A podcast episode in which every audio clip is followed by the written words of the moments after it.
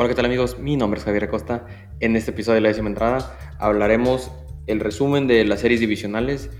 Nos llevamos, nos llevamos varias sorpresas en la Liga Nacional, los equipos que avanzaron y de la, en caso de la Liga Americana fue más o menos lo que esperábamos. Hablaremos de eso y también daremos nuestro, nuestra previa para la serie de campeonato de la Liga Nacional y quiénes son los equipos que creemos que avanzarán para la Serie Mundial. Y comenzamos. Otro episodio más de la décima entrada, damas y caballeros. Gracias por sintonizarnos. Vaya que fue una semana, fin de semana muy buenos de béisbol. Muchos juegos, eh, varias sorpresas. No, no me esperaba cómo se dieron las series de la, de la Liga Nacional, las series divisionales. La Liga Americana fue más o menos como, como lo habíamos platicado, pero vaya sorpresa el equipo. Ahorita hablaremos más, pero vaya sorpresa el equipo de, el gigante, el que todos veían como campeones para la Serie Mundial desde principio de temporada, quedaron fuera de una manera sorprendente, igualmente los campeones defensores. Sí, sí, sí, no, no esperaba esto de parte de Dodgers y Bravos, pero bueno, salieron, salieron con la sorpresa, traen el, momentum los padres y los Phillies. Pero bueno, vamos a empezar este, a hablar de eso, las dos series divisionales. Empecemos con padres y Dodgers que el primer juego lo gana Dodgers 5-3 y dices, bueno, es lo que nos esperábamos, iban a dar pelea los, los padres, pero Dodgers va a ejercer su dominio, que traen el mejor equipo completo, tanto el bateo como el picheo, pero fue una serie muy mala para, para los padres, los bats muy apagados, estuvieron en los primeros tres juegos y parte del cuatro estuvieron de 0-20 con bateadores en posición de, de notar hasta que Ferry Freeman pega un doble que anota dos carreras, pero mal ahí, no van a echar la culpa que fue porque tuvieron el descanso, que no les ayudó y va, a empezar mucha gente a quejarse que eso no es bueno, pero digo, para como pusieron, para como pusieron las nuevas reglas de competencia, creo que te viene, te viene mejor. Ya pueden decir lo que quieran, pero yo opino que un poquito más este, descansados y, de, de, cómo se venían las otras series, ¿verdad? Que fueron tres seguidas, entonces los, ahí tú ejerces tu condición de favorito porque los agarras un poco, ya los agarras más cansados, sobre todo el picheo. Pero los padres muy bien, los padres bien, les devuelven el juego 2-5-3 a, a Dodgers, se llevan la victoria de padres y ya estando en San Diego, ganan 2 1 y 5-3 con una, una remontada eléctrica, se puede decir, porque cómo estaba el ambiente en el estadio de, de los padres, ganan 5 3 sacan cinco, carreras en la séptima y lo que, lo que no se, lo que nadie esperaba, que los Dodgers 111 victorias van a, van a pasar caminando, los, los padres le ganaron a los Mets, está bien, pero hasta aquí se acaba, los Dodgers han dominado a los padres y pues no, como, como se ha dicho, una cosa es la temporada regular y ya estando en postemporada ya, ya es otra historia completamente diferente muy bien por los padres, avanzan tres juegos a uno y ahora se van a topar a unos Phillies que dan la igualmente dan la sorpresa, le ganan al que yo tenía como el favorito para llegar a la Serie Mundial y para ganarla a los Bravos. Y fue esta serie fue lo opuesto de lo que yo lo que había, les había comentado el episodio pasado porque había dicho, ok, los Bravos van a dominar a los, a los Phillies, acaso, yo lo veo como un 3 a 0, si acaso 3 a 1 y fue completamente lo opuesto, o sea, lo que yo esperaba que los Bravos le hicieran a los Phillies, los Phillies se lo acaban haciendo los Bravos. El juego, el juego 1-7-6, ok, lo gana, lo gana Phillies, pero luego Bravos le gana 3-0 a Zach Wheeler. Tú dices, bueno, ahora sí donde aquí se va a venir, se la van a ver duras los, los Phillies, pero con Austin no la ganan el juego, el juego 3-9 a 1 y luego con Noah Syndergaard igualmente dice, ¿sabes qué? Aquí es donde siguió el momento, 8-3 ganan los Phillies y se llevan la serie 3 a 1 y un equipo que se está encendiendo a la hora correcta, que al momento indicado los bats están perdiendo Rhys Hoskins, Brandon Marsh, el, los relevistas Domínguez, Alvarado, Zach Eflin, se han visto muy bien y los abridores, no, yo no esperaba que Noah Syndergaard fuera a pichar tan bien como lo pichó el juego 4, que era un juego muy importante, era juego clave. Y no, muy bien, muy bien los Phillies. muy bien los Phillies, derrocan al campeón, va a seguir la racha sin tener un bicampeón, va a seguir y una, una serie que yo creo nadie pronosticaba. No he visto y el que, te, el que nos diga, oye, yo me imaginaba que Padres y Phillies iban a llegar a la serie de campeonato, están echando mentiras. La mayoría eran Dodgers, Mets, eh, Mets, Dodgers, perdón, Dodgers, Mets, eh, Bravos contra Dodgers, así viceversa. Algunas combinaciones entre esos tres equipos, pero Padres y Phillies no era una. Y si llega a ser los Padres ya después de la adquisición de Juan Soto, los Phillies no estaban ahí.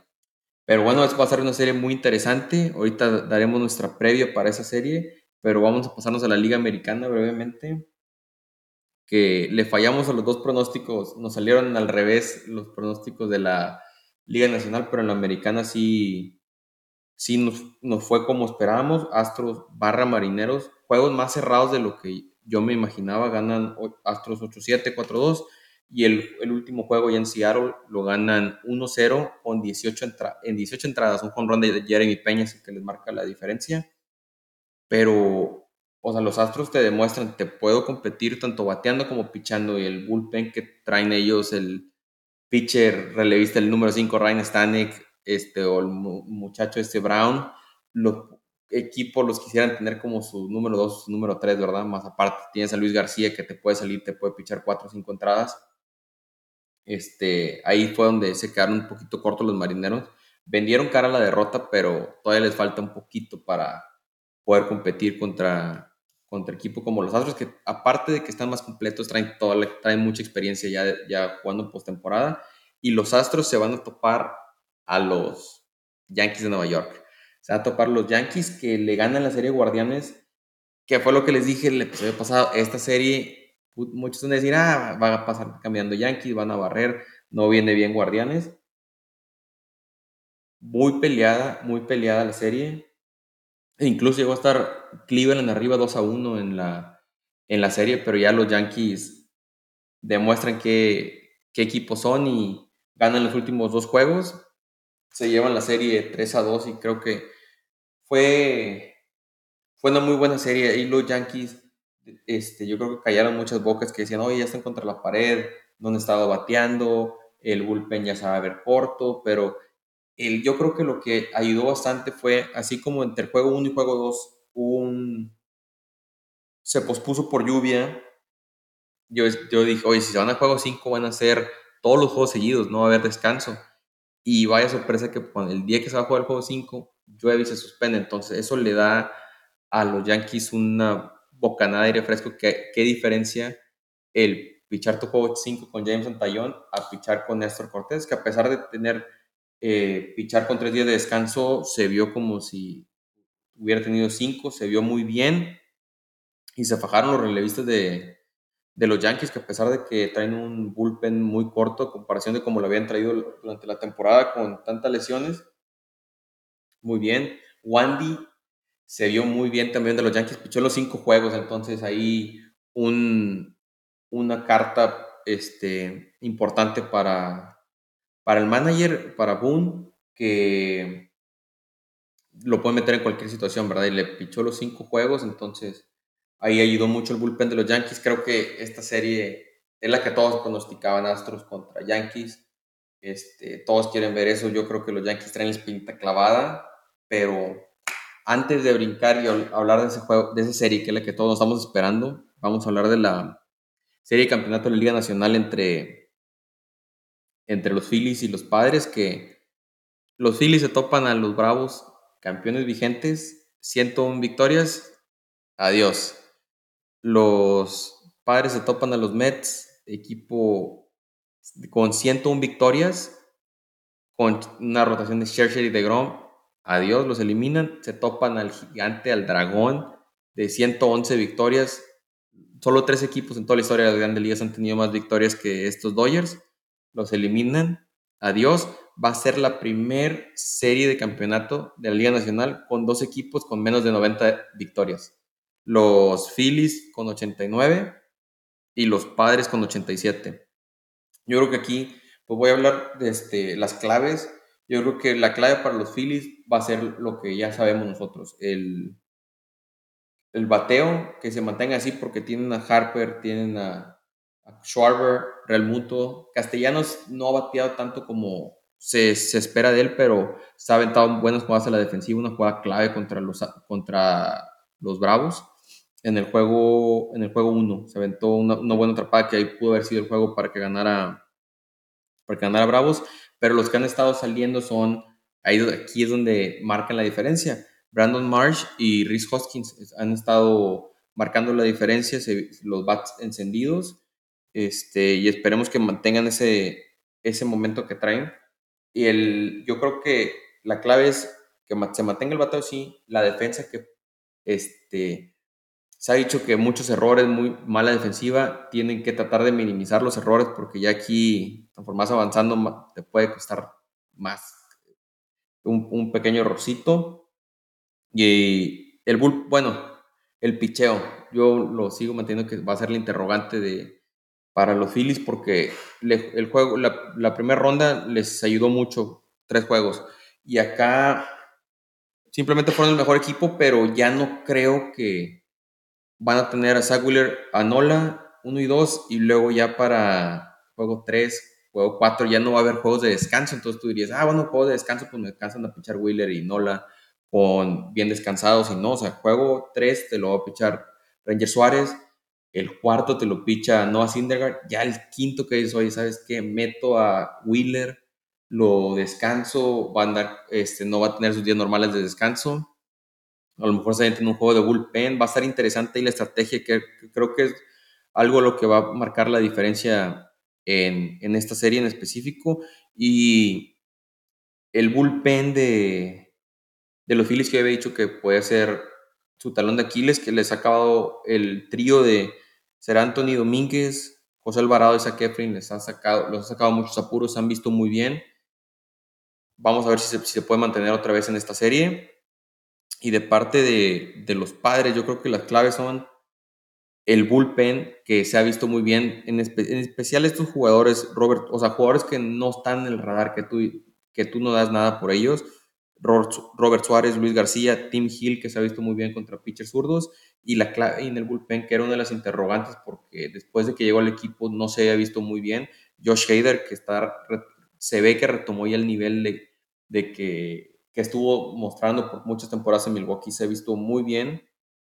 Y igual yo creo que la misma pregunta que tenemos en la rotación de abridores de de los Phillies las tienes aquí también con los padres, porque tienes a Yu Darvish, tienes a Joe Musgrove y a Blake Snell, que se han visto muy bien.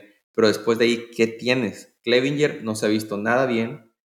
Sean Manaya, ¿qué hace? Lo metes de relevista, te avientas de poco 5 bullpen. Va a estar interesante porque esos pocos días de descanso van a, van a ocupar tener que jugar muy bien sus cartas los, los managers. Y bueno, pues, ¿qué, ¿qué, les digo del bateo? Del bateo encabezados ahí por Manny Machado, por Juan Soto, que tiene experiencia, que se, que se sabe enfajar. Jake Cronenworth, que se ha visto muy bien. Trent Grisham, que ha sido para mí la sorpresa de los padres en la postemporada. Sabemos que es buen jugador y filda muy bien, pero ahorita ha tenido un muy buen momento. Creo que va a estar muy interesante esta serie, va a estar muy peleada. Yo creo que se van a siete juegos y mi pronóstico es que avanzan los padres de San Diego. Los padres de San Diego en siete juegos, pero sí una serie muy, muy peleada que, que, que veo esta serie. Y de aquí nos pasamos a la Liga Americana, que, ¿qué les puedo decir? Va a ser la tercera vez que se topan Yankees y Astros. Se toparon 2017, se toparon 2019 y ahorita se topan este año 2022. Creo que los Yankees traen la espinita de que los Astros los han eliminado este, en la antesala a la Serie Mundial. Y cabe, cabe recalcar, porque no lo había mencionado, los Astros seis ocasiones seguidas que han llegado a la serie de campeonato de la Liga Americana, que te habla que a pesar de los cambios de jugadores, de bateadores, de pitchers, que tú dices, oye, pues sabes que ya se fue Correa, ya se fue Springer, ya, este, ya no tiene Dallas Keuchel, ya no está Gary Cole, aún así siguen jugando bien y jugando bien y jugando bien y muy bien, muy bien los Astros, un equipo muy completo, que yo creo que aquí las claves, las claves para la victoria de cada equipo, de cada equipo va a ser los Yankees, los relevistas. ¿Cómo vienen? Igual, igual que, las, que la otra serie. Los relevistas, ¿cómo, ¿cómo, vienen? Porque se vio bien Wandy, pero Clark Smith, que eh, se vio un poco intermitente la victoria del juego 4 contra los indios, le batean a él. Clay Holmes puede regresar eh, al nivel que nos estuvo mostrando durante principios de temporada, porque la primera mitad de temporada que en la segunda mitad se vino abajo. Este, ahí va, a estar muy interesante con, los releases de los Yankees. Y la otra es los bats, porque los bats de los Yankees estuvieron apagadísimos contra Guardianes. Bueno, Guardianes tiene un muy, muy, muy buen tanto bullpen como rotación de abridores, pero los Yankees batearon por un promedio de 100.189.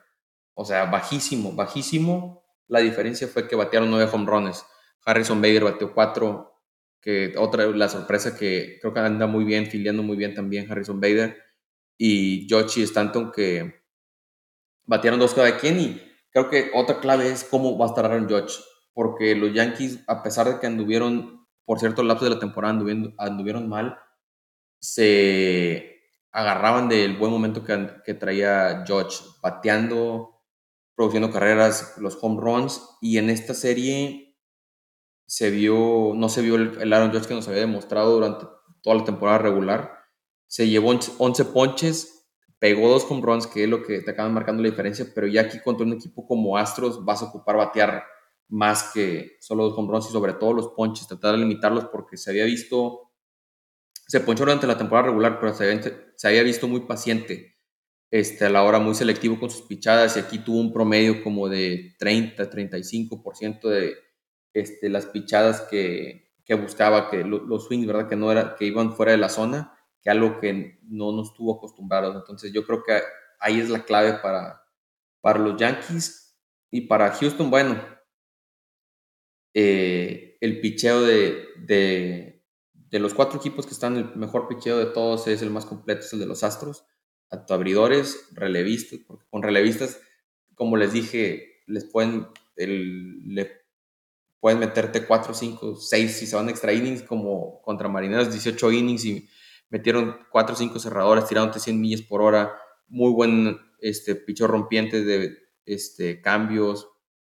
Este, Hunter Brown, Luis García, Stanek, Ryan Presley. Entonces, muy bien ahí los Astros el picheo, pues que les digo, con Verlander, Framer Valdez. Creo que el picheo es el fuerte de, Houston a comparación de los, de los otros equipos y creo que aquí les va a beneficiar igual que como los juegos se van a venir, eh, se van a venir seguidos uno tras otro, o solo un día de descanso, cómo va a usar Yankees ahí el de ellos y creo que y en ese caso Astros ahí no tiene el problema que tienen los Yankees. Pero la interrogante, una, José Altuve, que sigue sin batear de hit en esta postemporada, y la otra, que creo que ha sido, si le puede decir el talón de Aquiles de los Astros, fue bateadores 7, 8 y 9 en, en esta última serie, batearon para 135 y 15 ponches, entonces no puede solo depender de lo que te vaya a hacer Jordan Álvarez, Kyle Tucker y Alex Bregman, o depende de más. Yo creo que tienen ahí un muy buen jugador como lo es Cristian Vázquez, yo entiendo que Maldonado tiene más experiencia con los pitchers, pero Cristian Vázquez es un campeón de serie mundial, eh, batea la hora clave. Creo que ahí puede ser una, una, un jugador clave, así como lo fue Jason Castro el año pasado para los Astros. Creo que este año lo puede hacer Cristian Vázquez y Jeremy Peña, que, que a ver si mantiene este, el nivel que lo interesante va a ser que los dos shortstops de cada equipo va a estar Oswald Peraza, bueno, al menos que Aaron Boone sale con la sorpresa que quiere meter a Kainer Falefa otra vez en shortstop, pero sería Peraza, el prospecto número uno de los Yankees contra Jeremy Peña. Creo que se va a ser muy interesante ahí con los, con los cortos. Y la predicción para la Serie Mundial de aquí, de parte de la décima entrada, yo creo que los Astros se lo llevan en cinco juegos. Astros en cinco, no, no veo cómo Yankees le pueda ganar a, un equipo tan completo. Yo creo que si los Yankees trajeran el, el bullpen que llegaron a traer a principio de temporada con Michael King, este, antes de tantas lesiones con Chad Green, creo que a lo mejor ni así le ganaban los Astros, ganaban Astros en 7, pero sí, yo creo Astros mucho, o sea, equipo más completo y con, yo creo que lo que va a marcar aquí la diferencia va a ser el picheo. El picheo al final del día es el que, el que le va a ganar la, la serie a los Astros Astros en 5, entonces la Serie Mundial pronóstico Astros contra Padres. Ya veremos a ver si se cumple. Y antes de finalizar este episodio, damas y caballeros, anuncios que Shoyo Tani llega a Japón. Estuvo decepcionado de cómo le fue, más que nada al equipo de, de los angelinos. Dijo que, pues sí, lo individual me fue bien bateando y pichando, pero el equipo no logró lo que yo me esperaba. Me vengo decepcionado, entonces se prenden las alarmas porque le queda un año de contrato. ¿Qué van a tratar de hacer? ¿Van a tratar de cambiarlo? Ya veremos, va a estar interesante. Y lo otro que dijo que me llamó mucho la atención es que está dispuesto a jugar el Clásico Mundial siempre y cuando no le digan para qué, para qué rol lo quieren, para que si no, le, si no le va a interrumpir su rutina de preparación para la temporada regular, porque dijeron, si me quieren como abridor, me tengo que empezar a preparar mucho antes, pero si, si mantengo mi rutina que hago todos los años, les puedo jugar como de relevista o incluso cerrador, este, más aparte de su bat, ¿verdad? Que sería muy interesante, me gustaría mucho ver a Shohei Otani como el cerrador del equipo japonés. Entonces, algo ahí para monitorear en estos, en estos meses. Pero bueno, vamos caballeros, hemos llegado al final de este episodio. Le damos las gracias a todos el, sintonizar, el sintonizarnos este episodio de la décima entrada. Por favor, síganos tanto en Instagram como en Twitter bajo el nombre de la décima entrada y sintonícenos tanto en Spotify como en YouTube bajo el nombre de la décima entrada. Mi nombre es Javier Acosta y esto fue la décima entrada. Hasta la próxima.